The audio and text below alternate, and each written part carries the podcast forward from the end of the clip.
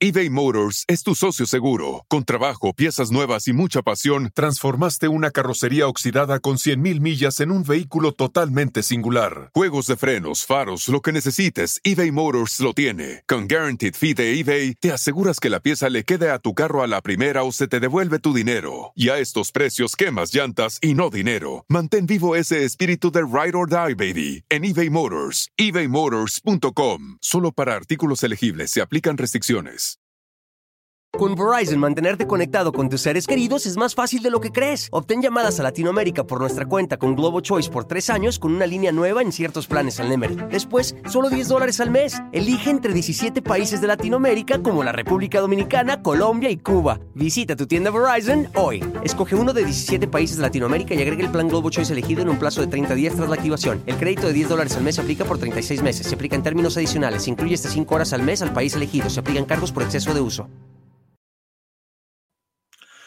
Hola, ¿qué tal? ¿Cómo están? Bienvenidos aquí al canal de Ponchote y al Ponchote Podcast con la esperadísima reseña de este libro que obviamente hay que esperar. Saludos a todas las personas, ya saben que está grabando el podcast y no saludamos a todo mundo. La productora Ceci, señora Sánchez ya está, todo el mundo que está por acá entrando y empezando, eh, aquí lo estamos leyendo. De este libro, que volverlo a leer, ahora sí completo, porque la vez pasada por las fotografías y por la dificultad no se pudo, me dejó completamente choqueado. En verdad, choqueado por la cantidad de información, por todo lo que dice, por todos los personajes. Vamos a ver, obviamente, un Sergio que desconocíamos por completo. Sí, Gloria, sí, Raquel, sí, Pati Chapoy, sí, Álvaro Dávila. Muchos personajes, el, tigre Humberto Navarro, muchos, muchos personajes que, que muestra pues, un lado muy oscuro de todos, ¿no, Maggie? ¿Cómo estás? Bienvenida, Maggie. Hola, hola, gracias. Buenas noches a todos pues sí, también habla de Raúl Velasco, de, a mí me sorprende mucho todo lo que dice de Patti Chapoy, y te comentaba a ti, lo repito aquí, eh, la primera vez que lo leí, me dio una impresión, sentía que había cosas que probablemente estaban exageradas, y leerlo una segunda vez ya con toda esta información que tenemos, sobre todo muy importante y qué necesaria era la entrevista a Lupita a Linda Casillas. Sí que ya me hizo ver con otra, otra visión, otra mirada, otros ojos, todo lo que relata Gaby. Sí, y sabes qué, ya lo hemos dicho, pero ahora sí es verdad. Esta es la pieza que después de lo de, de Linda, de Guadalupe Casillas, faltaba para terminar de armar todo el rompecabezas. Este libro por algo lo estamos dejando para este momento, porque si es la pieza y hay muchas dudas que yo tengo que en verdad me deja completamente choqueado. Este libro que se llama como carne de cañón, que es una forma de decir a las personas que primero avientas para que les vaya mal, para que se las frieguen, para que pronto. Y tristemente aquí se, se habla de las jóvenes, la gente joven que avientan como carne de cañón para que todos estos depredadores voraces se los coman. Qué impresión, ¿no? Y sabes qué? Que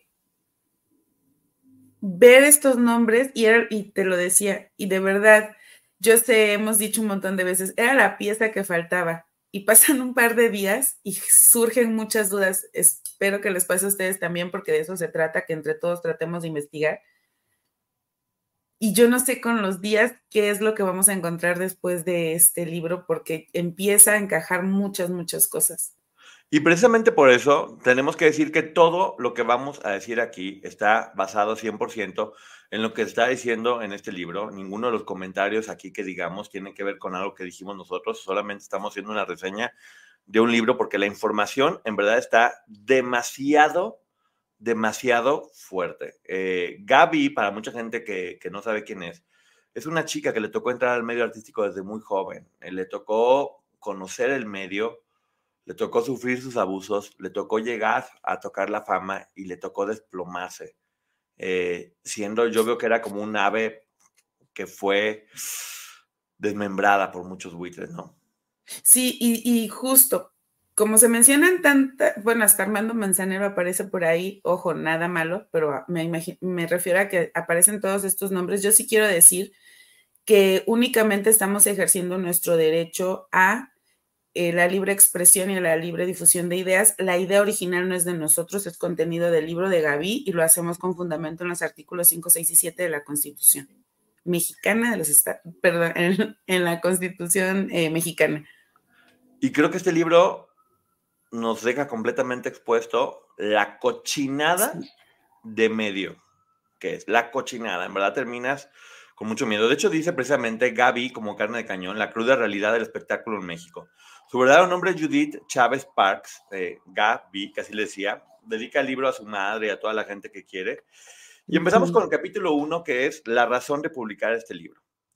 Dice ella que después de que tuvo cáncer de seno, decidió destapar la cloaca, porque ya, ya era hora que se supiera la escoria oculta debajo del prestigio de algunas personas. Así lo dice tal cual, ¿eh? Dice, ya no tengo mucho que perder, pues ya en ese momento sentía que ya estaba perdiendo la vida y no quiero que le pase lo mismo a otra niña de 12 años como Karina Yapor, que de ahí ya es desgarrador. Dice que ella no es nadie para condenar o perdonar a Gloria, porque pues, son los tribunales quienes tienen que hablar de eso. Y creo que este libro, precisamente hablando del caso, te, te genera un contexto y te deja muy claro los, los orígenes de Sergio y cómo creo que pocas veces lo que voy a decir, espero que no se malinterprete, pero hay momentos en donde hasta puede uno empatizar con Sergio en algunas cosas. Estamos hablando de un Sergio, va, a hablar de un Sergio Andrade de 24 años y de la historia de una Gloria que a mí sí me, ah, me dolió mucho, me dolió mucho, me dio mucha tristeza, ¿no?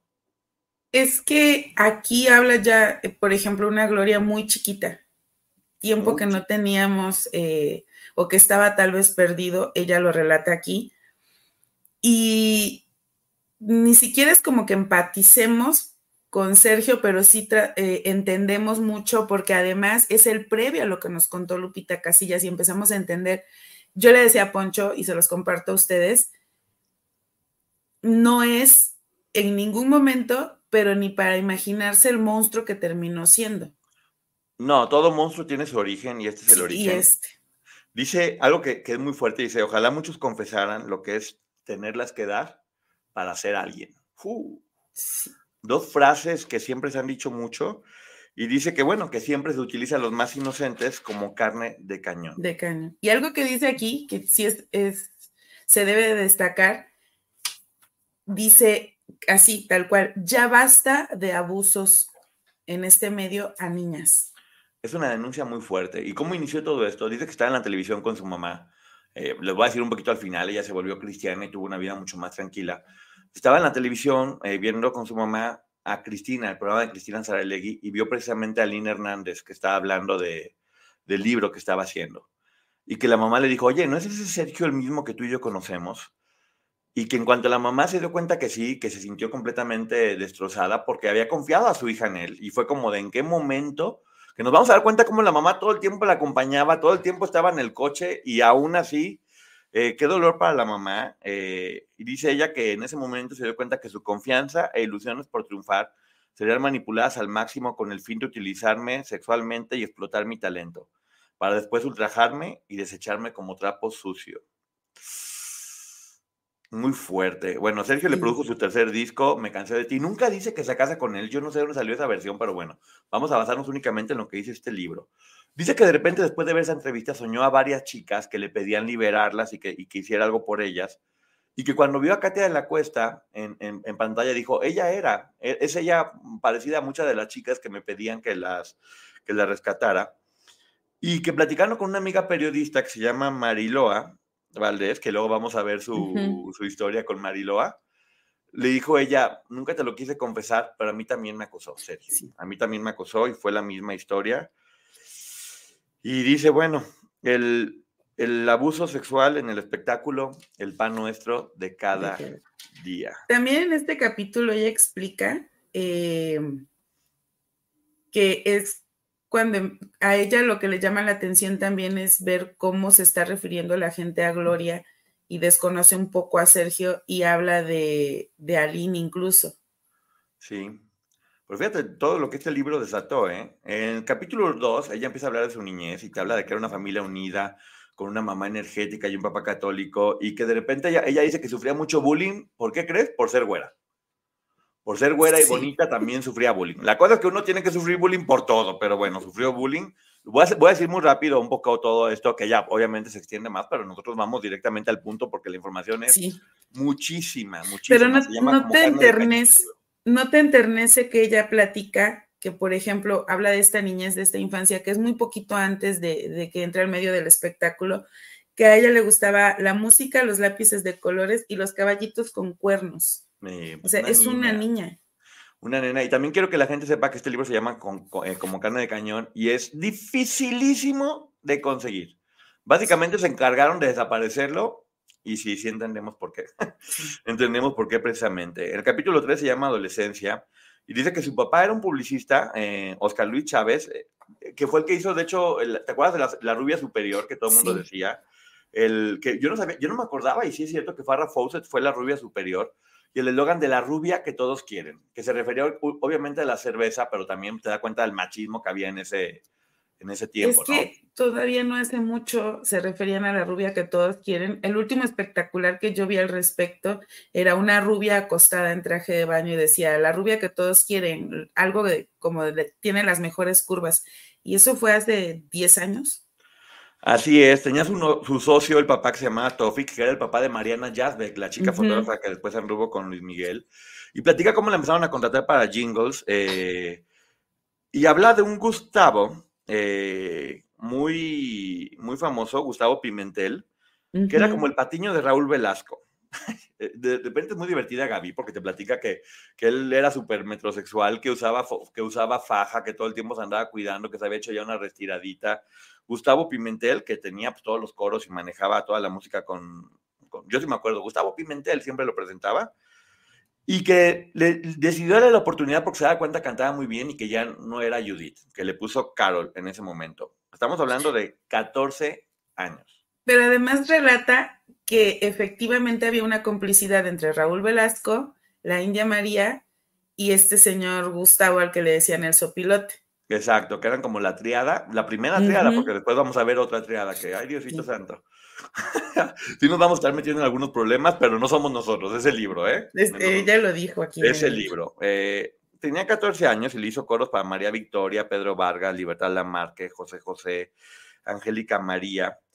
Y resulta que este hombre, Gustavo Pimentel, pues bueno, empezaron a hacer gira los fines de semana y aquí empieza la historia horrorosa.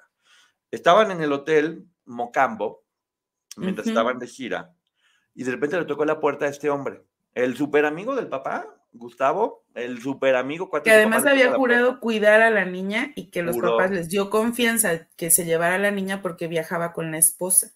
Con Verizon, mantenerte conectado con tus seres queridos es más fácil de lo que crees. Obtén llamadas a Latinoamérica por nuestra cuenta con Globo Choice por tres años con una línea nueva en ciertos planes al Nemery. Después, solo 10 dólares al mes. Elige entre 17 países de Latinoamérica como la República Dominicana, Colombia y Cuba. Visita tu tienda Verizon hoy. Escoge uno de 17 países de Latinoamérica y agrega el plan Globo Choice elegido en un plazo de 30 días tras la activación. El crédito de 10 dólares al mes se aplica por 36 meses. Se aplica en términos adicionales. Se incluye hasta 5 horas al mes al país elegido. Se aplican cargos por exceso de uso.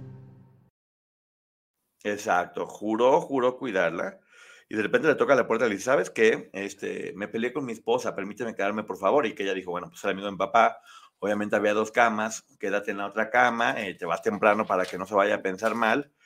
Y se quedó. Dice, ok, vamos a quedar en otra cama. Cuando era de noche, se metió a su cama, un hombre de un 80, de 90 kilos, y, y empezó a besarla.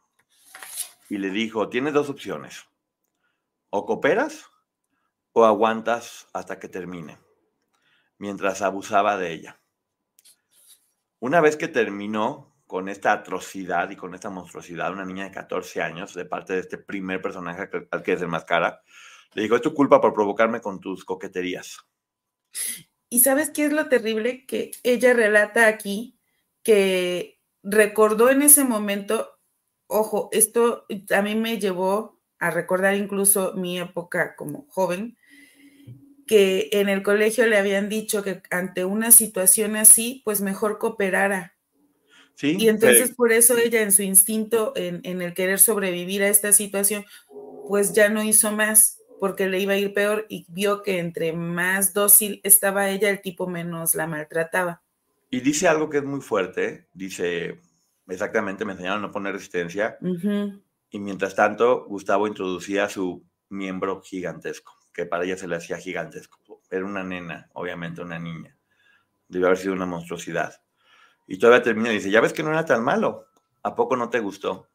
Hijo de...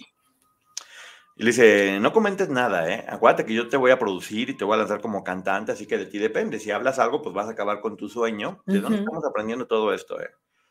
Y dice ya, bueno, no podía decir nada porque mi mamá obviamente se iba a sentir muy mal. Eh, mi papá iba a terminar quitándole la vida. Y, y dice, y yo iba a terminar en un convento. Eh, si decía o hablaba algo, entonces decidí callarme y solamente me bañé sintiéndome muy culpable. Culpable, de nueva cuenta esa palabra, culpable. Toda la, la, victoria de estos depredadores siempre es hacer sentir culpables a su víctima. Y, y, ella dice que además, cuando termina esto, aparte de que se sentía culpable, se sentía llena de vergüenza y sucia. Pero le podía más el sentimiento de culpabilidad a, eh, a entender tal vez lo que le había pasado, porque este tipo le deja dicho, pues tú me provocaste. Y al tiempo le dice, ¿sabes qué? No va a volver a suceder, ¿eh? porque fue únicamente una noche de calentura y ya, pues fue escalando, se pasaron las copas, estaba tomadón. Y dice ella que obviamente pues siguió teniendo contacto con él porque estaba trabajando y que empezó a desarrollar un tipo de síndrome de, de Estocolmo, donde empezó a enamorarse de él después de la relación, lo cual también sucede mucho. Y resulta que este señor era casado y le prometió divorciarse de Lourdes para poder casarse después con ella. De Porque le juró que lo que había pasado había sido por amor. Sí, sí, sí, sí, sí. Dice que en una ocasión que la esposa empezaba a presentir algo, de que algo estaba pasando entre ellos, que había como un romance, y en una reunión que estaban teniendo, la esposa se puso a tomar, a tomar, a tomar, y llegó y empezó a golpearla, delante de todo mundo, delante de la mamá, de hecho, de Gaby y le empezó a decir, no me vas a quitar a mi niña, a mi marido, niña pendeja. Sí. O sea, culpando a la niña de quitarle a su marido, para que nos demos cuenta cómo estaban las cosas. Y eso también aclararlo, eh, la, aquí la señora le reclama a ella y no al esposo. Exacto, se Como la señora se enteró de lo que pasaba, muy probablemente, y lo que hace es reclamarle a una niña en lugar del esposo y jamás se le, se le ocurrió que el esposo era un violador, que es lo que era. ella creía que la niña era una seductora. Y lo peor de esto es que la, mamá escuchó y cuando le preguntó, le confesó que era verdad. Y decidieron no decirle nada al papá, porque cómo pudiera reaccionar o qué pudiera hacer. ¿Cuántas veces han, se llama apego al perpetrador, gracias Teresa de León, y, y sí, efectivamente, eh, decidieron no decirle nada al papá para ver, para que el papá no sufriera o para que no se enojara. ¿Cuántos casos hemos escuchado así, Maggie, de personas que nos han dicho eso también? Y dice, dice que este hombre, pues bueno, ya estaba muy enamorado de ella y de alguna forma, pues sí, terminó siendo el amante, la niña de 14 años. Y que ella dijo, ¿sabes qué? Me quiero desquitar de él y de la mujer. Y que le dijo, bueno, te voy a comprar un departamento. Ok, cómprame este departamento. Un departamento cual, uno muy caro. Quiero el departamento más caro que haya eh, porque él le dijo, ¿sabes qué? Yo no quiero enfrentar mi divorcio porque sería muy costoso por cuestiones de dinero, me va a quitar la mitad y esto. Y dijo ella, le quiero dar una lección. Y ya que hizo que comprara el departamento, le dijo, aquí están tus llaves. Se las aventó en la cara a él y se fue sin el departamento. Pues yo me lo hubiera quedado. Sí, yo también fue lo que pensé. O sea, pues, No hay cantidad, no hay una cantidad que repare el daño que este hombre le hizo. Y de verdad yo sí e, e incluso van dos veces que lo leo y fue como es la segunda vez y me encantaría leer, me quedé con el departamento. Me quedé con el departamento y le dije a la mujer también y la mujer lo mandó a la fregada y lo corrieron de la empresa porque hizo un escándalo público, pero bueno, entendemos que las víctimas, también es bueno decirlo, a los 14 años hizo lo que pudo con, con, con lo que tenía en ese momento. Para Era una niña. Era una niña. Y hay otro capítulo que se llama La desafortunada noche de Verónica Castro. Eh, platica que ella tenía 15 años y que con Milton Gio, ¿se acuerdan? Que como era gay, pues no tenía problema, los papás lo dejaban salir con él. Es que muchas veces no son los que sean gays, es que hay gente alrededor y no deberían dejar salir a los... Pero bueno, dice que lo llevaba para ser colista de un show de Verónica Castro que le iban a hacer como tipo cabaret, que era espectacular que ella le tocó abrir a Gaby y que cuando salió Verónica todo el mundo la buchaba. ¡Bú! ¡Bú! Queremos a la güera. No, la niña güera de antes, vete. Y que Verónica Castro se puso furiosa porque... Que en este punto tiene 15 años. 15 años. Y que empezaron a gritar, fuera Verónica, fuera, no, queremos a la niña. Y que pues bueno, que ella Verónica salió, dijo, ya no quiero saber nada y que ella tuvo que regresar a cantar. Tengo que decir que, sí creo que la personalidad de Gaby era un poco narcisista, porque habla de que todo el mundo le tenía envidia y, y, acaba con todas las estrellas de la televisora. A todas las pone como envidiosas, habla mal de ellas. Este libro en verdad fue para acabar con todo. Los homofóbicos son mi, son mi enemigo público, sí, son, son una cosa horrible. no, en este caso que no se malinterprete, la mamá decía, la puedo dejar ir con una persona gay porque no va a... No le va a hacer nada porque no le va a hacer nada. Pero pues obviamente al salir una persona sola, el, amigo este no es el responsable de ella. No, y aquí la aclaración, y cabe hacerla, es, no es que él la fuera a abusar, es que él obviamente estaba montando el show y debemos de entender que había momentos en los que la niña se iba a quedar sola y quedaba a expensas de, de otros depredadores. Así es. Ahora va, ahora va a hablar de Raúl Velasco, que ya se hizo muy amiga de todos los ejecutivos. Bueno, vamos a ver amiga en qué nivel, en un triste nivel de amiga, y que el tigre le decía que le daba mucha pena las nacadas de Raúl Velasco, que era muy naco, pero lo hacía ganar mucho dinero y ni modo. Que siempre ponía viejitos ahí, chantajeaba sentimentalmente y lloraba, que, que los que vimos a Siempre en Domingo sabemos que sí. De hecho, a mí me tocó como los últimos años y yo recuerdo que había una señora que iba cada domingo, o sea, ya siempre era la misma, ya no eran diferentes. Sí, pero llevaba siempre a la señora que iba todos los días y que hacía puro de eso, y que traía un montón de extranjeros que cantaban con playback y les pagaba mucho dinero y a los mexicanos no les pagaba tanto. Había como un rencor porque sentía que no fue tomada en cuenta, obviamente. Yo sí, yo sí pienso que distinguir extranjeros de mexicanos, pues, bueno, eran cantantes, punto. Eh, pero bueno. Sí, de hecho ella menciona que, que Azcárraga le había contado a ella, o ella sabía que Azcárraga mencionaba, que si veía todos los domingos siempre en domingo, no era porque fuera un buen programa, sino porque Raúl Velasco la regaba cada rato y él tenía que estar pendiente. Sí. y luego, bueno, también platica que en Siempre en Domingo Raúl Velasco pues, tenía que, que, hacer famosas a todas las personas que le gustaban al tigre, especialmente a todas las mujeres. Habla muy mal se refiere como nariz de Miss Peggy a Lucía Méndez. Sí. Y la pinta de lo peor, como una persona que no tiene talento, que, que no hacía nada, que cantaba mal, lo cual, independientemente si tuvo una relación o no con el tigre, yo no creo que nadie triunfe si no tiene talento, por más que te pongan. De hecho, hay un momento en donde como que intenta defender a Laura León, pero también dice, no, pues es que no cantaba nada aparte. Sí. Dice que para ese momento ya firmó con Polygram y le cambiaron el nombre y era Gabriela de Jesús. Conoció a una persona que se llama Felipe Gil, un, compositor muy famoso, que hoy por hoy ya es mujer. O sea, bueno, no es mujer, pero se identifica como mujer. Felicia es. Felicia, Felicia, Gil. Felicia, Felicia Gil. Sí, Felicia Gil. Felicia, bueno, si alguien sabe aquí, por favor, díganos, pero se llama Felicia. Eh, en ese momento, el compositor, pues bueno, estaba casado, y dice que, que él se hacía pasar por soltero. Yo no creo que se hacía pasar por soltero, pero... Ojo, mientras todo esto pasaba, ella seguía preparándose y dice que estaba estudiando danza en la escuela de Roberto y Mitsuko y que también estuvo en la escuela de Mapulido. Sí. Gracias, Rojito. Felicia Garza. Que se acaba todo. Dice que Manuel estaba gordo, que por eso hacía mucho ejercicio y que estaba Mario Besares que bailaba muy bien y habla de mucha gente. No, Felicia Mercado no, esa es otra. Felicia Garza. Que después se enteró que no estaba casado y que llevaba seis meses separado de su esposa por problemas delicados. Únicamente menciona eso. O sea, a lo mejor lo encontró con su vestido. Ese podría ser un, problema delicado. Y no es burla, ¿eh? porque efectivamente, pues a lo mejor tenía ya este tipo de inclinaciones, porque ojo, él Hoy se identifica con verse como mujer, pero le gustan las mujeres. Sí. Él ha dicho que le gustan las mujeres. Entonces dice que se veían a diario eh, y que empezaron como a ver ahí como un romance poco a poquito. Y que cada, o sea, todo el tiempo era como a punto de y siempre no.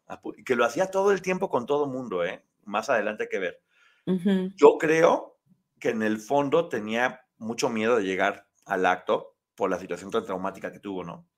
Sí, porque ella habla incluso de que se dan situaciones de caricias, que ojo, tampoco pueden ser consensuadas porque tenía 15 años.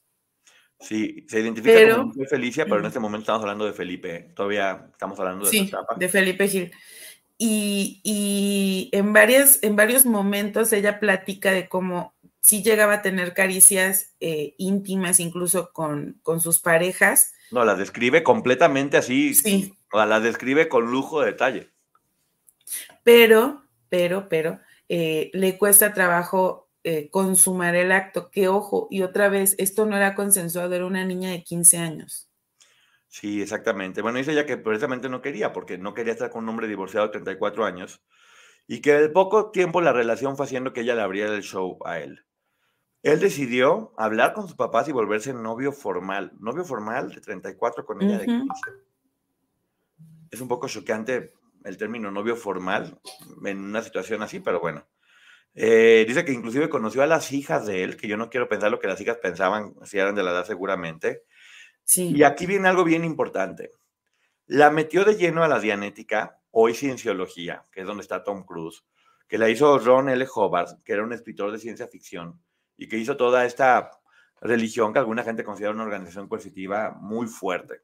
Pero finalmente conoció por completo cómo funcionan este tipo de organizaciones coercitivas, según se comenta, y dice que, que mientras estaba conociendo todo eso, fíjate, fíjate cómo, cómo, es, cómo son los pasos de esta organización, fíjense todos, ¿eh?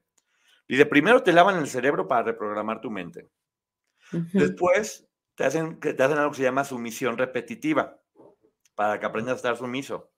Después te vuelven una persona autómata y sin voluntad.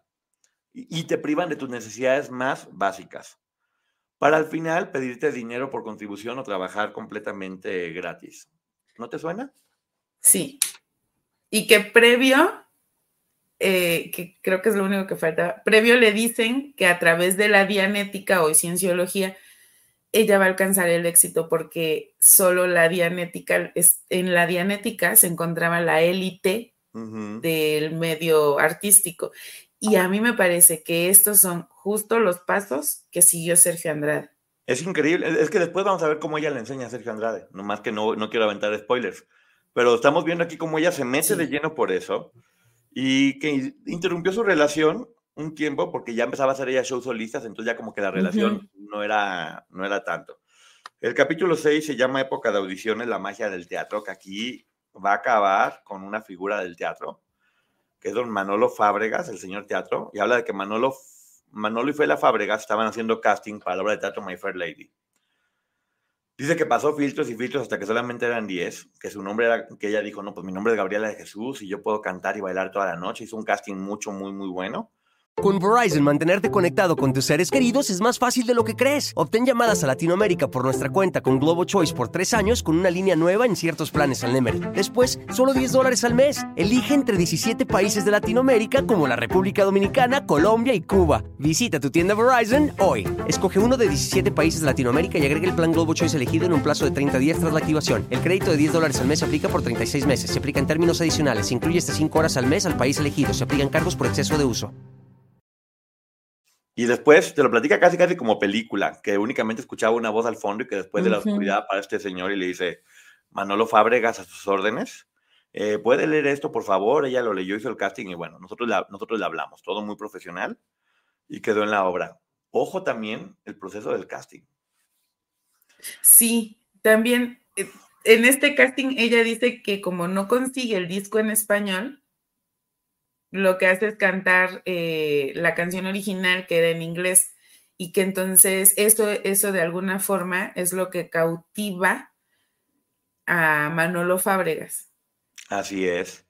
Eh, bueno, le dicen de repente el señor Fábregas quiere hablar contigo en su despacho y le dice, bueno, ¿sabes qué va a ser la suplente del papel principal? Que era Manuela Torres, precisamente. El papel principal era de Manuela Torres.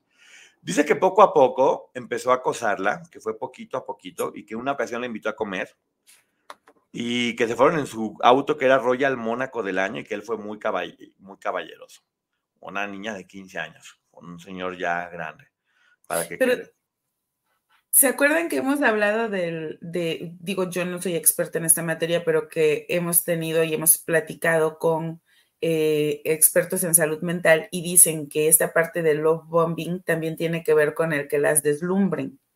Exacto. Y la lleva a un restaurante de lujo que la niña ni se imaginaba y la lleva en este auto y la trata hasta este momento eh, muy bien. Qué impresión ver todo desde esta óptica y de lo que hemos aprendido en todo este tiempo. Gracias a toda la gente que nos ha enseñado. Y dice ella que, que sabía que algo estaba pasando, que si eso no está bien, es casado, despierta Judith Y ella le decía, él le decía, no, es que mi matrimonio es por mis hijos únicamente, es por conveniencia. En realidad, Fela es mi socia, pues bueno, ya saben lo mismo de siempre. Y ella habla de nueva cuenta que es el estreno de la obra y que le pedían las mismas fotos a ella que a Manuela Torres, que era la protagonista, que también, de nueva cuenta, comparándose con todas ellas, creo que en el fondo se quedó con la impresión de siempre yo pude haber sido ellas. No lo logré y, y se entiende su dolor, ¿no?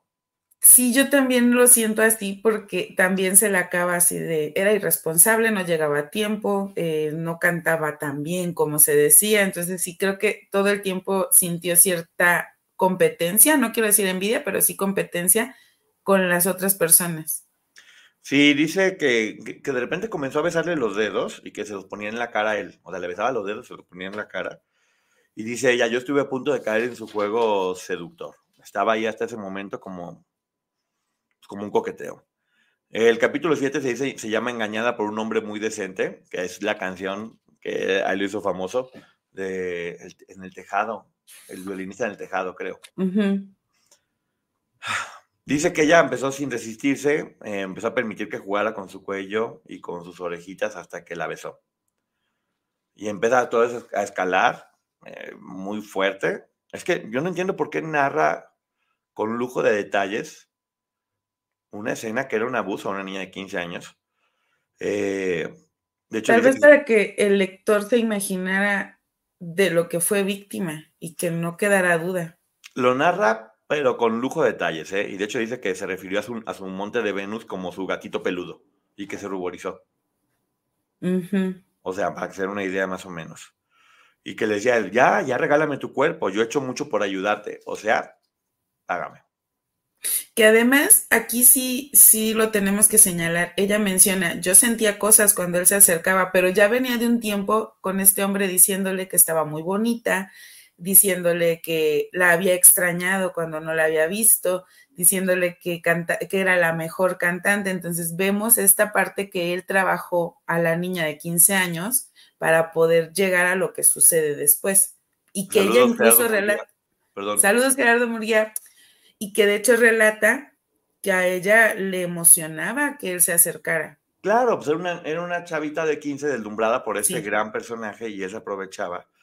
Y dice que, que, él decía, bueno, ya basta de juegos, me estás coqueteando, pero sí, pero no, pero sí, pero no. Bueno, pues de tiempo que ella quisiera. Eh, pero bueno, de alguna forma él sentía como que le estaba coqueteando. Eh, sí, tiene razón. En esos tiempos, cuando las chicas decían eso, siempre eran exageraciones o mentira. Por eso tantos detalles para credibilidad. Gracias, Gillicon. Bueno, habla de que rozaba sus pezones con la nariz, o sea, para que se den una idea, únicamente para que tengan una idea de lo que platicaba.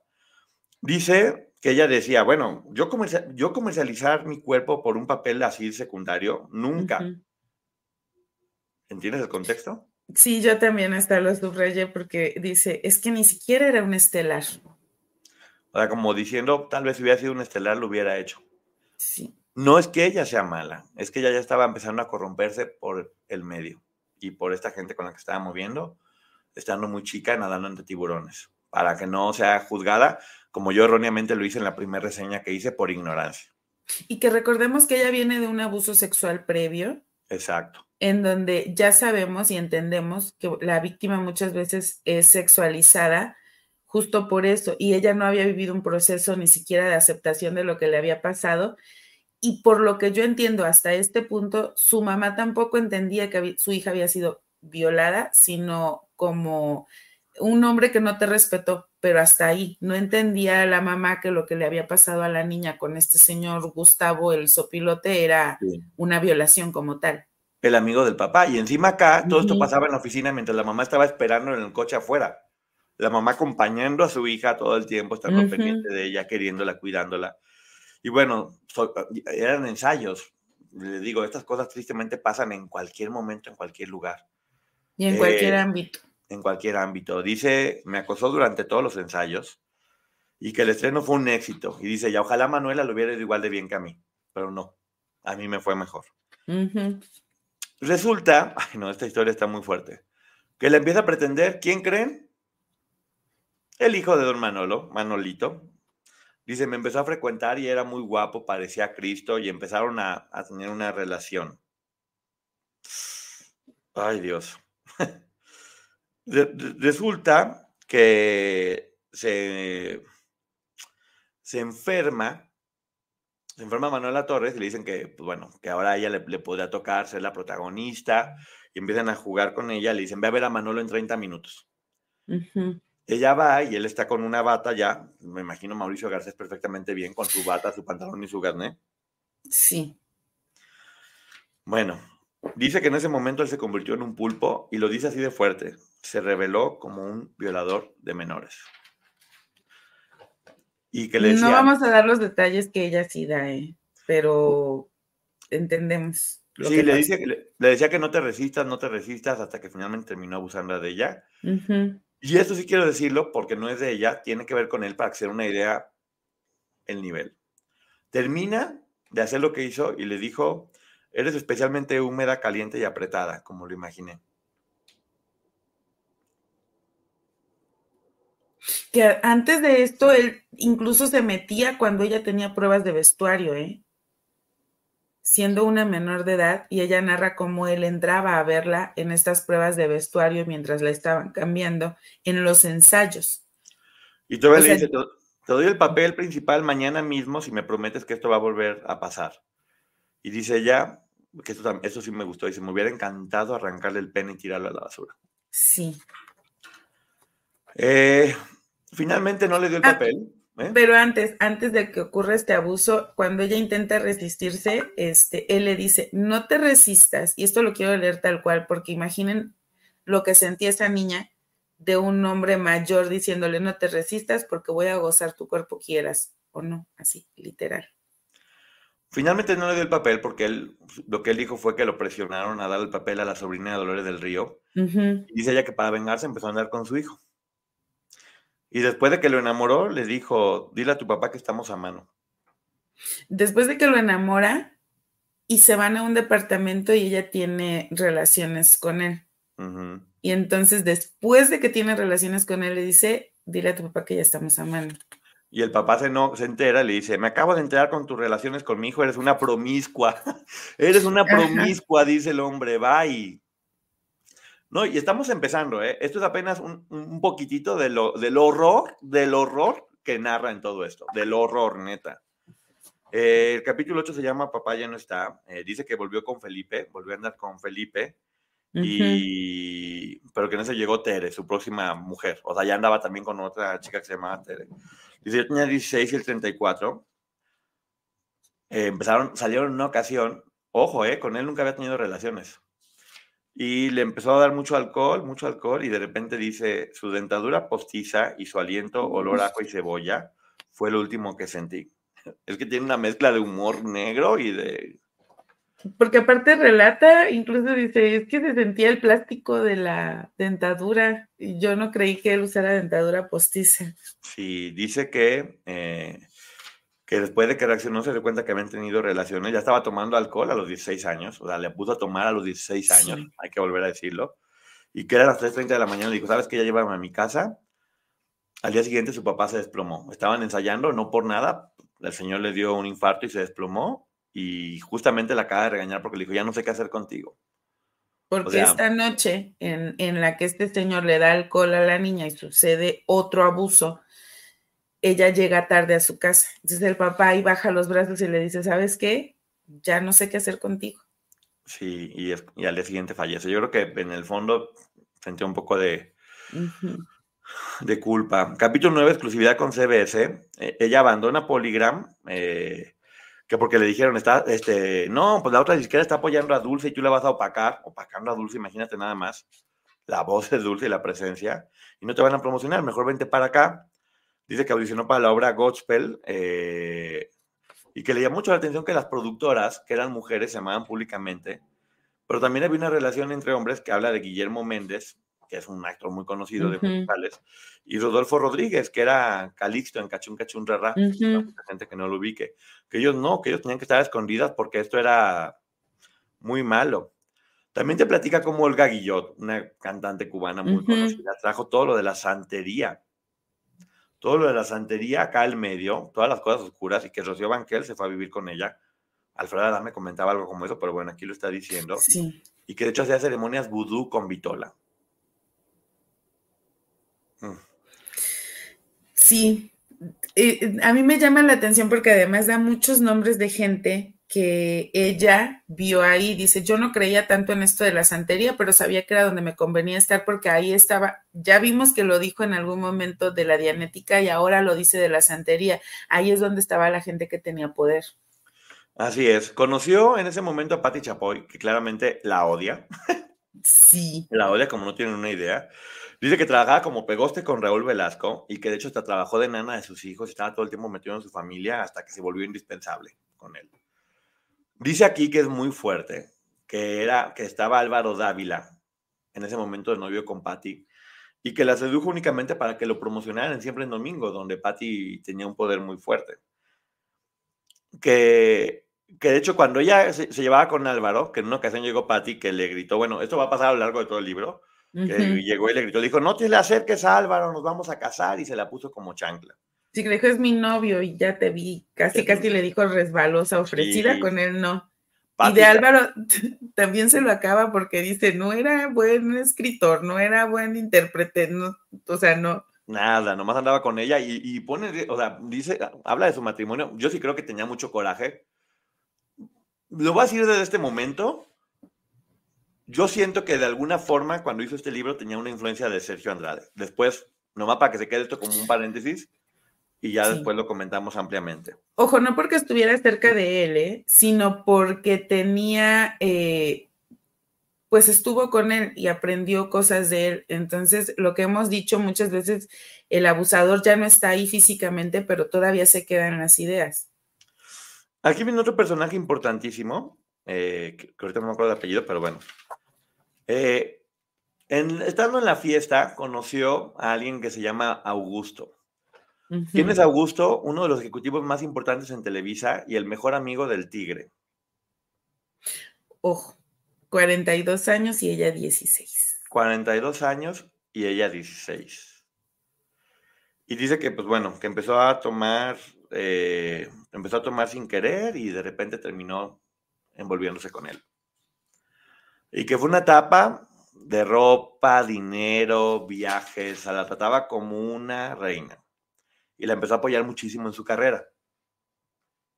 Ojo, hay que ver quién era este señor. Eh, que grabó la canción Señor Amor con Manzanero, pero que finalmente se lo dieron a Dulce y que triunfó Dulce en España. Y bueno, esa es otra historia también que, para que entras tanto en eso, ¿no? Pero sí, Marías Augusto Marzagao, pero también es importante que este hombre en este viaje, primero me parece que van a Nueva York, de ahí van a Londres y luego a España, y todo el tiempo la está llenando de regalos. O sea, otra vez está deslumbrando a la niña. Love bombing. Love bombing. Love bombing. Exactamente, entonces bueno, en ese momento se convierte ya en la novia de uno de los ejecutivos. Es que novia lo digo entre comillas porque es, es de no creerse pero además, aquí esta historia, no sé, les va a sonar familiar. Ella dice, es que a mí él no me gustaba, de hecho me daba asco, pero también tenía miedo de decir algo porque era el mejor amigo de Azcárraga. Y me podía acabar la carrera. Y me acababa la carrera. Sí, Augusto Marzagao, ya lo habíamos dicho, y muy poco se ha hablado de él, ¿eh? luego creo que voy a investigar un poquito más después de este libro sobre él, pero bueno, era mejor amigo del tigre. Y aquí, ¿qué creen? Es donde entra este personaje, Sergio Andrade. Eh, resulta que Pablo Ramírez, que era un, arreglista muy bueno, ya no estaba en la CBS, que era quien le iba a hacer el disco a ella. Le dicen, ¿sabes qué? Pues ya no está, te toca este chavo que está iniciando, Sergio Andrade. Dice, bueno, aquí es, su visión, dice que lo vio y que lo saludó y que se reía con la boca chueca y que dijo, mira, tiene boca de y que unos dientes blancos impresionantes. Dice que tenía 23 años y que se le hizo sumamente atractivo. Eh, estamos hablando de ella. ¿eh? Y también quiero respetar su visión. Y no hay que, hay que ver al Sergio como ella lo veía en este momento, aunque ya sabe nuestro punto de vista. Dice que, pues que sí, lo, la cautivó ella desde el primer momento, obviamente era un Sergio de 23 años, y que le dijo Sergio que según eso, ella era una joven con ideas muy maduras. Ya hemos escuchado eso. Número uno, es la frase número uno para el grooming de adultos con mayores. Te ves más grande. Es la frase número uno de los pederastas. Exactamente. Te ves más grande este, y, te ves más madura y tienes más cuerpo. Ya, ya estaba empezando desde ahí. Porque sí, tenía 23 años, pero pues ella tenía 16 años. Y que era muy tímido, que era mucho, muy tímido. Y que, que el sueño más grande de él era ser cantante. Y que le decía, bueno, no tengo una gran voz, pero soy muy afinado. No. No, ni una ni la otra. Y que le decía, mientras se cumple mi sueño de ser el mejor cantante que hay, pues voy a producir a otras personas, ni modo. Y dice que era súper amable, que le abría las puertas, que le prendía cigarros, que cantaban, que componían, eh, y que le decía, busco caras y voces frescas con talento, porque ya las que están son viejas muy acartonadas. Ah, pero además, este señor Augusto a ella le da, la lleva a que tome clases para refinarla y para comportarse en sociedad. Cuando ella conoce a Sergio, dice que una de las cosas que a ella le dice Sergio es que no soporta a la gente vulgar y sin educación. Y ojo, ella, este otro hombre, eh, le había dado clases de etiqueta y demás. Entonces, no la estoy culpando a ella porque jamás lo haría, ella queda claro que es la víctima, pero creo que esa situación la puso vulnerable frente a Sergio. Así es, pues bueno, eh, que estaba produciendo en ese momento a Memo e Ivonne, que era Memo Méndez.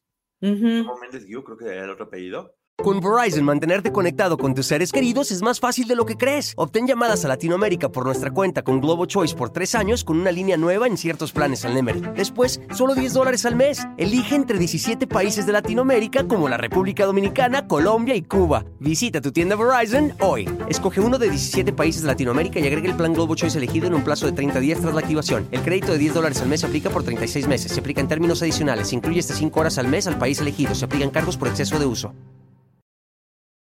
Eh, un gran actor y cantante que estaba con Rodolfo Rodríguez y su hermana Ivonne, le estaba haciendo un, un, dueto, y que de repente habla Augusto con el Tigre y deciden lanzar esto que ya después se conoció como el Star System, que se conoce como imagen y talento, y que después iba a ser el SEA, que básicamente era producir nuestros artistas y hacerlos crecer para después venderlos.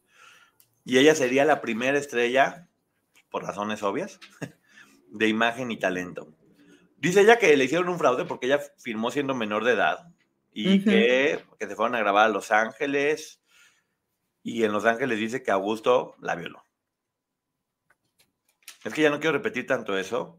Y ella se enojó porque pues ella no quería en ese momento y él le dijo que sí, que le dijo, ya no soy tu juguete, eh, no soy tu juguete, eh, bye. Eh, ya me voy. Y que dejó plantada al doctor Augusto Marzagao, Obviamente se hizo un pleito ahí grande. ¿Y qué creen que hizo él? Perdón, Mike. Justo eso iba a decir. Él lo que hace es pedirle perdón y le dice, ay, perdóname, Gaby, soy un loco que te adora y perdí el control por amarte tanto. Exacto. Y después, imagínate lo que era una menor de edad y lo que pudo haberla acusado cuando ella ya lo había dejado. Le propuso matrimonio. Porque así reparaba el daño. Y ella aceptó.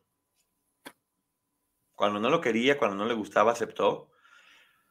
Y sí es muy honesta ella. Dice que lo hacía para darle estabilidad a su familia y porque sabía que le podía convenir. O sea, en ese aspecto yo le aplaudo mucho la honestidad que tiene. Dice que grabaron 10 temas con Quincy Jones y que el tigre tenía mucha curiosidad por conocer a la famosa escuinclita de la que todo el mundo hablaba. Fíjate nada más. Porque se volvió su admirador. Sí, antes de conocerla.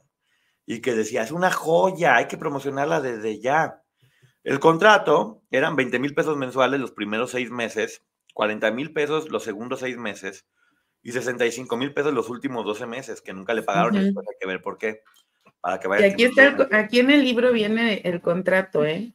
Sí, viene el contrato. Solo que al, hacerle zoom no se ve tan claro, por eso no se los relato. Está muy bien documentado, no ponemos la foto porque no sabemos quién tienen derecho de autor. Esa es la única verdad. Memo Méndez Guiú es un compositor y productor muy bueno y muy buena persona. No es actor, hijo de Emilia Guiú y compositor de muchos éxitos de Timbiriche. Saludos. Muchas gracias. Bueno, él. Capítulo 12, lanzamiento en Televisa. Espera, pero quiero aclarar, es otro Memo Méndez, ¿eh? No es Memo Méndez Guiú. No, es Memo Méndez, que era un actor que trabajó en Plantón. Era es un actor de teatro muy conocido. De hecho, creo que era Tito en Cachún Cachún Rara. Creo. Ah, no sé. No creo, no me acuerdo, no me acuerdo, era Memo Méndez, no vamos a inventar, pero un actor de teatro muy conocido, muy, muy conocido, muy galán, es eh, muy atlético. Que para ese momento en Televisa todo el mundo sabía que había rumores de que, de que Mazargo, ah, Mazorago. Mazargao. Mazargao. Ay, qué apellido, Diosito, no me puso difícil. Que tenía un romance con una chavita que podía ser su hija. Y que le decía él a ella, ayer es mi dulce Gaby, mi dulce Gaby, que ella, ahí fue cuando se le ocurrió que se iba a llamar Gaby, pero con un guion y bueno, La verdad que creo que el nombre fue complicadísimo, pero bueno, a ella se le ocurrió. Porque dice que como él era brasileño, pronunciaba eh, pues este diminutivo con esa pausa y ahí se le ocurre lo de Gaby. Así es, pues bueno, eh, la mandan con Luis de Llano Macedo para hacerle una nueva imagen, donde dice que ya sabes que lo más caro, vestido, pelo, o sea, todo. O sea, el Star System funcionando a full, todo Televisa al servicio de, de ella. Pero otra vez vemos a otro personaje que ya sabemos que cometía este tipo de abusos, que es Luis de Llano. Exactamente. Dice eh, que empezó a salir en ese momento con Fernando Allende. Le empezó a gustar, dijo, está guapo, fíjate, estando con el otro señor, y luego empezó a salir con Fernando Allende y que le decía, ¿sabes qué? Si sigue saliendo con él, lo vamos a vetar. Algo que nunca dijo fue por qué Fernando tenía como latigazos en la espalda. Nunca, nunca explicó bien por qué, pero... No. Pero no, no, no lo explica. Por algo le digo que tenía toda la espalda como con latigazos. Dice que, pues bueno, que se atrasó la grabación del disco en CBS con Sergio y que le decía a Sergio, ojalá pronto podamos ya empezar a hacerlo para, para definir los personajes que vas a interpretar en tus canciones. Aquí ya sabemos cómo Sergio, y nos lo platicó Pancho, fíjate, Pancho nos lo, nos lo dijo, que Sergio siempre inventa personajes, una historia para cada uno de los productos que va a lanzar. A Gloria le dijo todo esto de que si cantaban los camiones, que eh, a Raquel que si iba a ser la santa, y con cada uno de los artistas que sacaba les hacía como una historia, es lo que él quería hacer.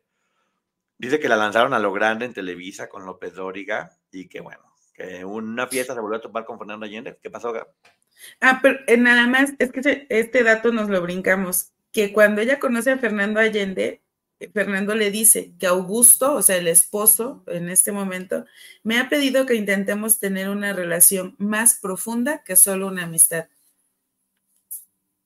Qué raro, ¿no? por la decían que no porque lo iban a vetar. Exacto. Pues bueno, ahí estaba, a lo mejor lo puso como carnada o no sé. Dice ella que, pues bueno, que en una fiesta que estaba con Fernando Allende y que, pues que le gustaba mucho.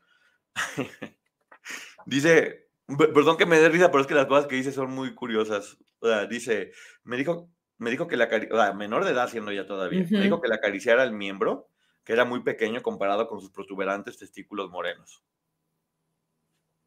Como para que...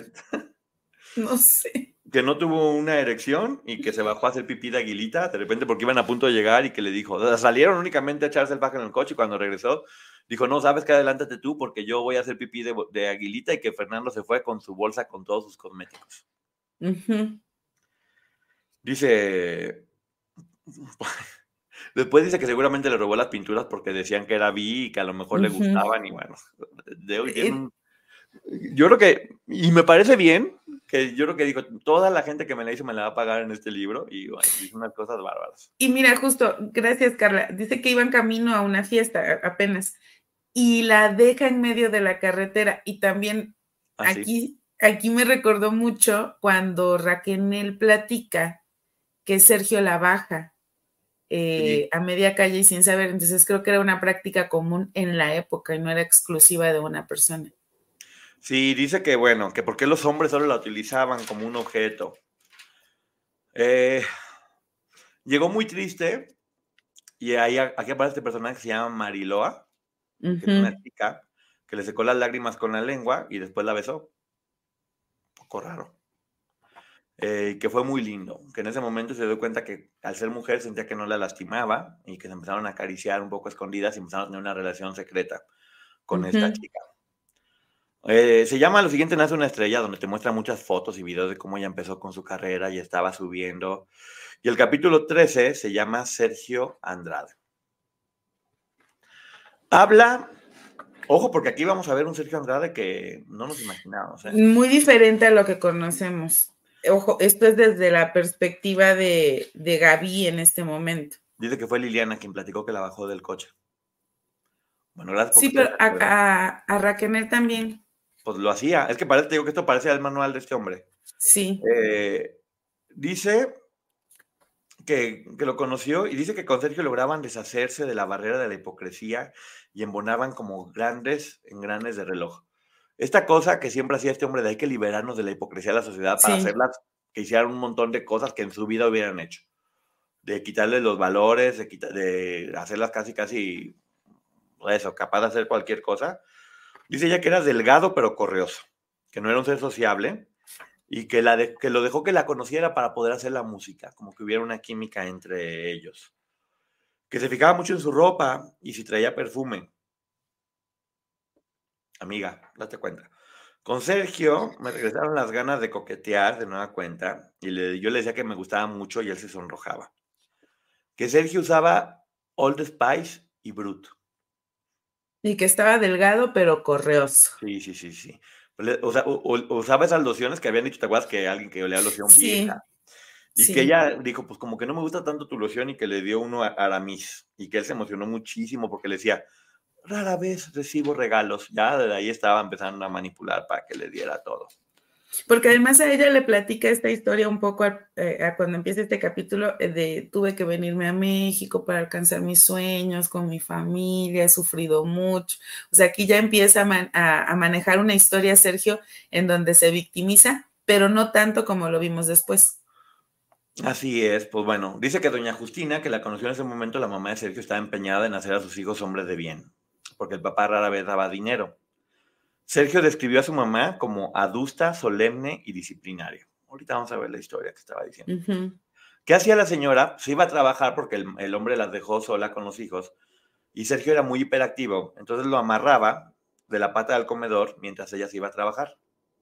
Imagínate el niño amarrado de la pata del comedor mientras ella estaba trabajando todo el día porque, tenía que salir a ganarse la vida después de que el papá los abandona, es lo que ella menciona. Y cómo mantener al niño seguro amarrado. Claro, estas son las partes donde es imposible no imaginarte a un niño que lo dejan solo amarrado de la pata al comedor y por eso digo que sí, obviamente uno siente empatía también por eso. Y puedes empezar a entender algunas cosas. Eh, triste, sí. Y, a, mí, Perdón, me llama la atención porque justo en esta parte ella dice que para doña Justina era muy importante conocer la gente que tenía un papel relevante o que sus hijos querían. Sí, y como una forma casi casi de convencer a la gente. Pero fíjate nada más, si regresaba de trabajar y Sergio se había portado mal, le daba castigos con una vara o con un cepillo. Y dice él, escuchen esto con atención, lo que más me dolía eran los que me daban la cara con el cable de la plancha. De la plancha. Siempre golpeaba a las chicas con cables de electrodomésticos. Y también en el libro de Sergio, en donde están sus poemas, el primer relato habla de estas cinco chicas que abusan del, del, hombre. Ajá, de un hombre. Y en una de, en, bueno, durante ese relato platica que ellas arrancan el cable de la lámpara para golpearlo. Y aquí nos platica Gaby que Sergio le dijo que lo que más le dolía era eso, que le daba en la cara con el cable de la plancha. Exacto. Entonces, bueno, ya platica que, que los invitaban a comer, que con ella era muy dulce, y, que la señora, de hecho, en una ocasión, que estaban ahí, se esmeró mucho en hacer una comida muy rica y que hubo postre y demás, que en realidad era porque iba a llegar otro hijo, Eduardo, y que le decía, ¿verdad que mi hijo va a llegar muy lejos? Siempre lo he sabido desde pequeño, era el más inteligente. Imagínate decir eso con Sergio Alada, y decir que su otro hijo era el más inteligente, y bueno, en ese momento ya estaban como tristes, ¿sí? Pero también ella dice que, que Lalo, porque así se refiere a él, eh, tenía una personalidad alegre y que gustaba de contar chistes y cosas por el estilo. Entonces ella también aquí deja ver un poquito por qué tal vez era como el consentido de la mamá. Así es. Eh, en ese momento ya, ya sabes, le empezó a enseñar música y canciones y mostró su lado más sensible, hasta que poco a poco ella lo besó. Siempre hacía que ellas fueran. También lo platicó nuestra queridísima Lupita Casillas, linda. Dice, pues yo me le declaré, creo, me hizo creer que estaba enamorado de él. Y también aquí hizo exactamente lo mismo y que le dijo, espero que no te moleste eh, y no va a volver a pasar. Sí volvió a pasar porque tenía una relación secreta y dice ella que amaba sus besos. Para esto este personaje, más largo, iba y venía todo el tiempo. Pasaba temporadas muy largas fuera, en Asia, en Europa, y después vamos a ver por qué. Y que cuando venía a México, pues solamente quería usarla para tener relaciones. Entonces ya estaba empezando a andar, fíjense con quiénes, ¿eh? Pero también, hasta este punto, ella no se ha divorciado de él. Entonces, aquí, de Mazargo, Mazargao, ah, perdón. Entonces, esta historia de que ya se casó. No, todavía no le dice que, todavía no se entera que es con Verizon, mantenerte conectado con tus seres queridos es más fácil de lo que crees. Obtén llamadas a Latinoamérica por nuestra cuenta con Globo Choice por tres años con una línea nueva en ciertos planes al Nemer. Después, solo 10 dólares al mes. Elige entre 17 países de Latinoamérica como la República Dominicana, Colombia y Cuba. Visita tu tienda Verizon hoy. Escoge uno de 17 países de Latinoamérica y agrega el plan Globo Choice elegido en un plazo de 30 días tras la activación. El crédito de 10 dólares al mes se aplica por 36 meses. Se aplica en términos adicionales. Se incluye hasta 5 horas al mes al país elegido. Se aplican cargos por exceso de uso casada. Ah, ya, me acordé, solo pidió la mano. ya vendó. Maggie Spoilers. Spoiler alert. Lo que pasa es que a mí esto me llama la atención porque ella dice que estuvo casada con Sergio. No, nunca. Aquí en el libro nunca lo menciona. Exacto, ¿eh? no lo menciona. Nunca lo menciona. Eh, de hecho, básicamente era eso. O sea, y Sergio no sabía. O sea, no sabía todavía cómo estaba la relación con, no. Con más O sea, él estaba, él estaba, él estaba enamorado de ella, pues, obviamente lo tenía como la relación secreta, pero no sabía que ella andaba con este alto ejecutivo de Televisa. De hecho, platica que la, que la llevó a Acapulco con el tigre, con Burillo, con, con la mamá de Sasha en un yate, y que escuchaba las conversaciones y que decía, hijo, le estoy nadando con tiburones, o sea, muy fuertes, ¿no? Pero, pero también aquí, y, y me voy a regresar, porque ella hace un relato en donde dice ¿Se acuerdan de este otro cuento de Sergio Andrade en donde dice que él ve como eh, eh, es un personaje que la esposa se fuga y se va a meter como a un lugar en donde se dan situaciones íntimas y que entonces un tiburón devora a esta mujer, ¿sí te acuerdas? Pero después la mujer regresa a casa. ah, es esta, ¿verdad? Y aquí... Es eh, esta, toda la razón. Sí, y hay una parte que me la brinqué y no sé por qué, pero hasta la tenía y de hecho, Sergio platica de eso de los tiburones, que era como un show, que era básicamente una fiesta muy subidita, una org. Sí, en donde a esta mujer, a la esposa de este personaje, aquí lo tengo, dice que, la devora un tiburón y acá dice... Mm, Toda la razón, Maggie. Eh, se refería a este momento, que se mete que hay un show donde todos andaban con todos y que el tiburón se la come, ¿es esto? Sí, y menciona esto de los tiburones desde la introducción. Aquí está. Mira, dice, lo que más me lastimaba era la clase de depredadores de carne humana, especialmente chiquillas incautas como yo, que como fieros tiburones en festín de sangre, y te acuerdas que él relata cómo había sangre, se habían aprovechado de nosotras y que pululaban en el medio del espectáculo cuando fui una artista famosa. Y por lo que escuché en Cristina, Sergio Andrade ya, ya se había convertido en otro devorador de carne fresca con el paso del tiempo. Pues bueno, muy fuerte porque, bueno, ya platica ya que fue la esclava sexual de este hombre cuatro días en, ese, en esa no entro tampoco tanto en detalle, está bien, pero ya más o menos se puede entender. Aquí nos están poniendo esta apreciación, que ya lo habíamos dicho, pero es bueno que la gente sepa, que en algunas ocasiones las personas eh, abusadas se hipersexualizan, las menores. Entonces, por eso, ella, antes de juzgarla, todos tenemos que entender su historia y en qué momento iba ya en este momento, donde ya estaba, precisamente por eso se llama corrupción de menores, ya estaba corrompida. Exacto. 16 Ella no terminó su adolescencia ni su infancia, como el resto tuvimos la oportunidad de hacerlo. Ella ya se corrompió.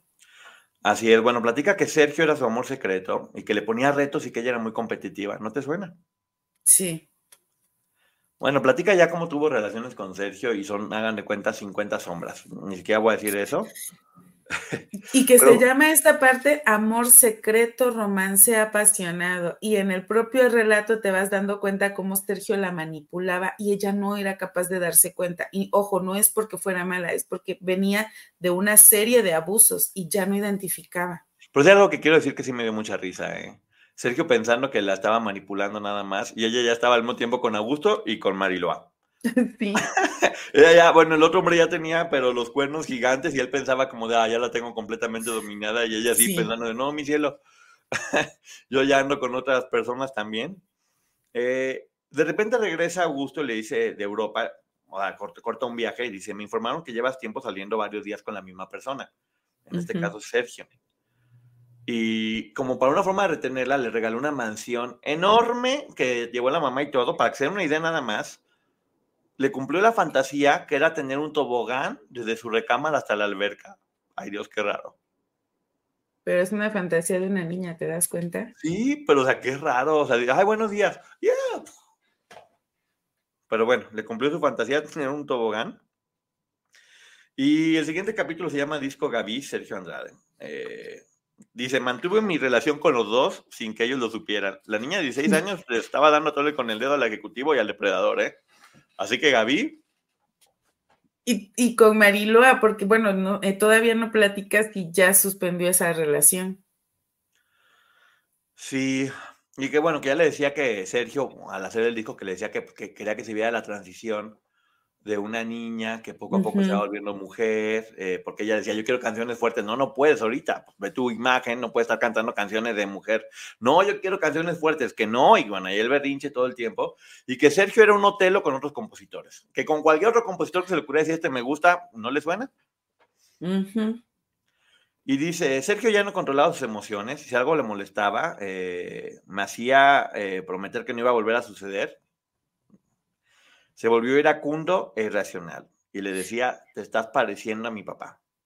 Y, ella le decía, es, o sea, para este punto ella aquí aclara que ya está perdidamente enamorada de él, no se ha dado cuenta y como bien nos lo hacen ver aquí, este, porque obviamente su, su desarrollo no fue normal por esta serie de abusos y todo lo que había pasado. Entonces ella dice, es que ya estaba completamente enamorada de él. Entonces ya accedía a cosas que no debía de acceder. Sí, dice que, eh, que le ponía metas y que no podía descansar hasta lograrlas, que es lo mismo que hacía. ¿Te acuerdas que platica Karina que la ponía a aprenderse todo un diccionario de la ala de palabra? o sea, le empezó a poner ese tipo de pruebas. Que todas platican, que las ponía incluso, eh, me parece que a Gloria la puso a aprenderse el piano en determinado tiempo y así a todas les puso tareas que tenían que cumplir. Y lo mismo narra Gaby. Y decía, tenía que ser elegante y hablar con mucho respeto a mis semejantes, señor, señorita, señora. Yo ya cuando empiezan a hablar rococó, no tengo duda que nos enseñó. Ya de que hablan así, todos educados y ya valió. Porque, porque finalmente es lo que él les enseña a todas sus víctimas. Exacto, el capítulo 14 habla de los trucos del Festival OTI, donde platica que había los pitufos, que eran como unos cafés, unos cassettes azules, que había un señor que se llamaba Severiano que era un periodista que básicamente hacía crítica de las canciones y que siempre, básicamente, él con sus críticas decidía quién ganaba y quién perdía. Pero también se hablaba de que este tal Severiano tenía esclavas que se peleaban para quitarle los calcetines. Otro maestro probablemente es Sergio Andrade, porque estaban ahí cerca. Exactamente. Sí, fue mucho antes de Okidoki. Sí. Fue mucho antes de todos los demás. Vamos a ver cómo, es que es impresionante. Eh, como un poquito de spoilers, va a andar con todas al mismo tiempo. Sí, Gaby, Cristal, Linda, eh, Okidoki, Lucero, Gloria y Raquel también. Que, mucha gente en la entrevista de Linda Casillas, este, que le mando un beso enorme, decían, es que en qué momento anduvo con todas, bueno, sí, aquí Gaby nos lo está confirmando, anduvo con todas al mismo tiempo. O sea, para quien le quedaba duda de que este hombre llevaba vidas paralelas, bueno, aquí queda más que claro. Sí, esto fue antes de Linda, todavía. Sí. Eh, platica de matrimonio con Sergio. En el OTI del 78, para que se den una idea, eh, continuaron con la producción de su disco y que él empezó como a alejarla de sus fans hombres, ya veía y que un día le dijo, ¿sabes qué? Quiero que pasemos una noche en un hotel y que pasemos toda la noche como marido y mujer para despertar contigo y dice, en la cama con él me gustaba mostrarme tal cual era, sin inhibiciones. Mm. Mira. De repente le dijo, cásate conmigo. Y ella así como de, ay, no, mi sugar, eh, no puedo. no, pero además aquí eh, pasan esa noche juntos y ella dice, él no tomaba, pero esa noche por mí hizo una excepción y pidió una botella de champán. O sea, vemos cómo sigue manipulándola, manipulándola, perdón. Y un adelanto, vamos a enterarnos por qué no tomaba Sergio más adelante. Dice, cásate conmigo. Le dice ella, no, es que no puedo, porque imagen y talento no me deja y no me puedo casar. Eh, déjame lo piense. Pues obviamente pensaban que estaba con el señor, con más, más Dice, le decía, no, quiero que me contestes ahora. Eh, yo quiero tener una familia porque mi mamá era mala, su hermano era el favorito. Eduardo de Golfo no me baja y me ve todo el tiempo inferior. Yo ya quiero formalizar. Mi papá nos odia a todos Y aquí es donde el siguiente capítulo se llama Sergio y su padre. Dice que su padre era irresponsable y mujeriego. Con Verizon, mantenerte conectado con tus seres queridos es más fácil de lo que crees. Obtén llamadas a Latinoamérica por nuestra cuenta con Globo Choice por tres años con una línea nueva en ciertos planes al Nemer. Después, solo 10 dólares al mes. Elige entre 17 países de Latinoamérica como la República Dominicana, Colombia y Cuba. Visita tu tienda Verizon hoy. Escoge uno de 17 países de Latinoamérica y agrega el plan Globo Choice elegido en un plazo de 30 días tras la activación. El crédito de 10 dólares al mes se aplica por 36 meses. Se aplica en términos adicionales. Se incluye hasta 5 horas al mes al país elegido. Se aplican cargos por exceso de uso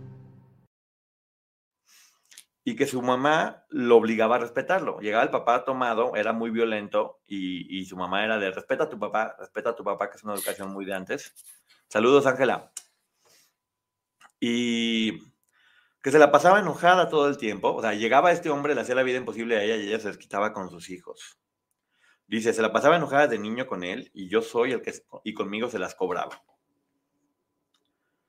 Eh, sí dice que su mamá, o sea, que Sergio le contaba que se sentía humillado cuando su mamá lo obligaba a respetar al papá. Y en ese momento le enseñó Sergio una canción eh, que dice así. ¿Por qué sin conocerte demasiado significas tanto eh, a mí? ¿Por qué si amar, eh? A mis años. A mis años. ¿Por qué si amar es fácil? Nunca pude arraigar en ti, importarte más papá. Es lo que te digo, si hay partes donde uno sí empatiza. Así lo logra, la verdad. O sea, dentro sabemos lo que es, pero pues. Mira, yo vuelvo a decir, no empatizo, pero entiendo de dónde viene. Yo se sentía feíto de niño amarrado. Ya no, ya no puedo, ya no puedo. O sea, ya no, con el de ese tiempo, con el de ahorita ya ah, lo mismo está. ¿no? Yo hablo del de ese viendo lo que se convirtió después, no puedo ni. En no, no, no, jamás. O sea, yo me refiero al de ese tiempo, no al de ahorita. Ya saben cuál es nuestro concepto y sigue igual o peor. O sea, sí, sí, dices, bueno, pobre, pobre persona que en lo que terminó vuelto. Bueno, pues Augusto, el ejecutivo, la mandó a investigar porque se sentía con derecho a escoger sus amistades, pues no, se sentía con derecho a que no le pusieras el cuerno. Pero un poquito antes, ella dice que cuando Sergio le canta esta canción del papá, ella llora con él y dice, claro, acuérdense, Gaby para este punto su papá había fallecido y ella no puede despedirse de él y fallece el señor después de que tienen una discusión. Entonces ella dice, claro, Sergio y yo habíamos perdido a nuestros padres de forma distinta, entonces yo podía entenderlo y logra que ella llore con él y vemos cómo de alguna manera utilizó esta misma técnica después con el resto de sus víctimas. Así es, pues bueno, dice que para, eh, para tenerla ocupada todo el tiempo la metió a un lugar que se llamaba Marrakech, que era un centro nocturno famosísimo en aquel tiempo donde vamos a ver todo lo que pasaba ahí. Y que le pusieron de músicos a los de la manzana eléctrica. Yuri desde muy chiquita empezó a ver a Yuri la manzana eléctrica y a todos sus músicos se los pusieron a ella. Dice que estaban muy tontos.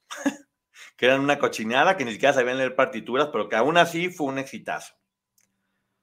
Y aquí viene el capítulo 15, que se llama Tiempo de Drogas. Y aquí viene a hablar de un personaje del que mucho se menciona, que es Humberto Navarro, que después fue productor de muchísimos programas y que hizo La pájara Peggy en un principio.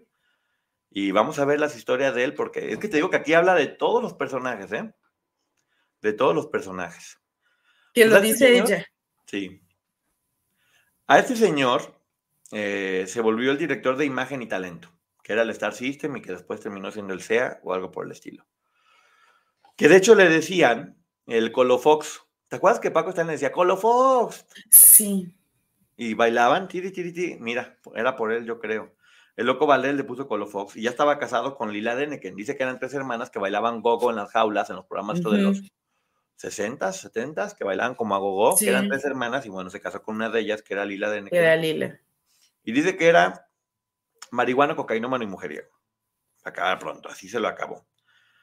Que fue publicista muy, muy importante. Después quiso ser actor y no funcionó como actor porque estaba muy feicito. Y después, pues bueno, terminó volviendo productor. Dice que muchos hablaba de que era un homosexual de closet con pánico a que su mamá supiera y que por eso andaba con tantas mujeres. No te digo que cuando decidió arrasar, arrasó. Pero fíjate, también menciona, y, les digo, a todos se los acaba, y está bien. Dice, a Navarro le quedaba muy bien su apodo de Navarrito porque era un tipo insignificante. O sea, ella aquí va demeritando a las personas porque, claro, estas personas abusaron de ella. O sea, no la juzgo, al contrario, está bien. Sí, Maggie, yo creo que.